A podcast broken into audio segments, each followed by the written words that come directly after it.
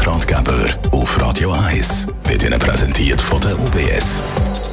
Und ich rede da heute mit dem Patrick Müller, Regionaldirektor Zürich und Leiter Wealth Management bei der UBS. Ein neues Jahr hat angefangen.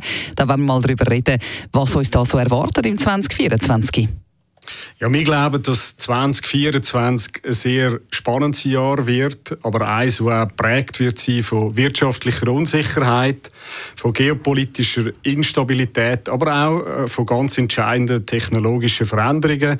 Ein Beispiel dazu kann die künstliche Intelligenz sein und ihre entsprechenden Implikationen. Ganz generell sind wir der Ansicht, dass es langsameres Wachstum wird geben, vor allem in der US-Wirtschaft, aber auch in Europa. Du hast jetzt ein paar Trends angesprochen, eben KI oder auch die Energiekrise oder Nachhaltigkeit.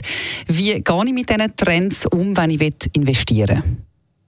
Ja, was wir jetzt feststellen, ist, dass äh, die Inflation weniger bedrückend ist oder sogar zurückgeht. Und insofern rechnen wir damit, dass Zinsen eher werden leicht sinken. Und aufgrund von dieser Tatsache ist es sicher richtig, dass man das Bargeld oder Bargeldreserven auf den Konti eher wird minimieren oder begrenzen und dafür eher Festgeldanlagen in Betracht zieht. Das Festgeld funktioniert ganz einfach. Man tut zum Anfang von der Laufzeit ähm, eben die Laufzeit definieren und den Zinssatz entsprechend auch. Alternativen dazu sind auch Anleihen oder Obligationen genannt, so dass man eben bessere Verzinsung entsprechend kann erzielen. Generell ist es sicher auch wichtig, dass man von diesen Seitwärtsbewegungen in Währungen oder Rohstoff kann profitieren. Das kann man auch bei Öl oder Gold sehr gut mhm. ausnutzen. Jetzt hast du da äh, schon ein paar Sachen gesagt, so ein bisschen 2024 im Zeichen des Wandels. Was gibt es sonst noch, wo wir oder wo ihr so ein bisschen sehen für das neue Jahr?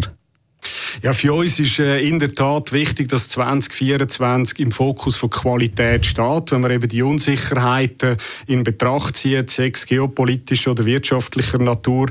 Insofern sollte man auf Anleihen mit Qualität setzen im Sinne von erstklassigen Staatsanleihen, wirtschaftlich gut rendierenden Unternehmen oder wenn man eben auf der Aktienseite das würde anschauen, dass man vor allem äh, Firmen in Betracht zieht, die über den Zyklus hinweg äh, rentieren und wir glauben, dass es vor allem im Technologiesektor als Beispiel sehr gut kann funktionieren kann, wo es eben auch äh, profitable Erträge sollte geben, wenn äh, die Konjunktur mhm. vielleicht sich abschwächt. Es ist also in diesen turbulenten Zeiten schon noch wichtig, dass man den Anlagehorizont so ein bisschen weit draussen hat, oder?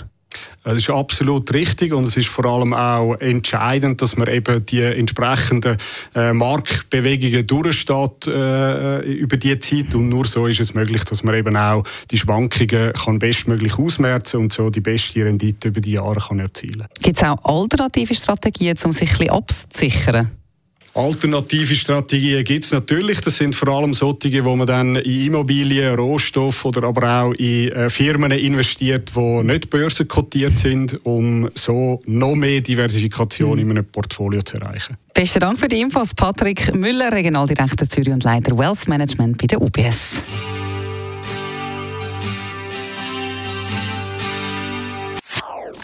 Das ist ein Radio 1 Podcast. Mehr Informationen auf radio1.ch.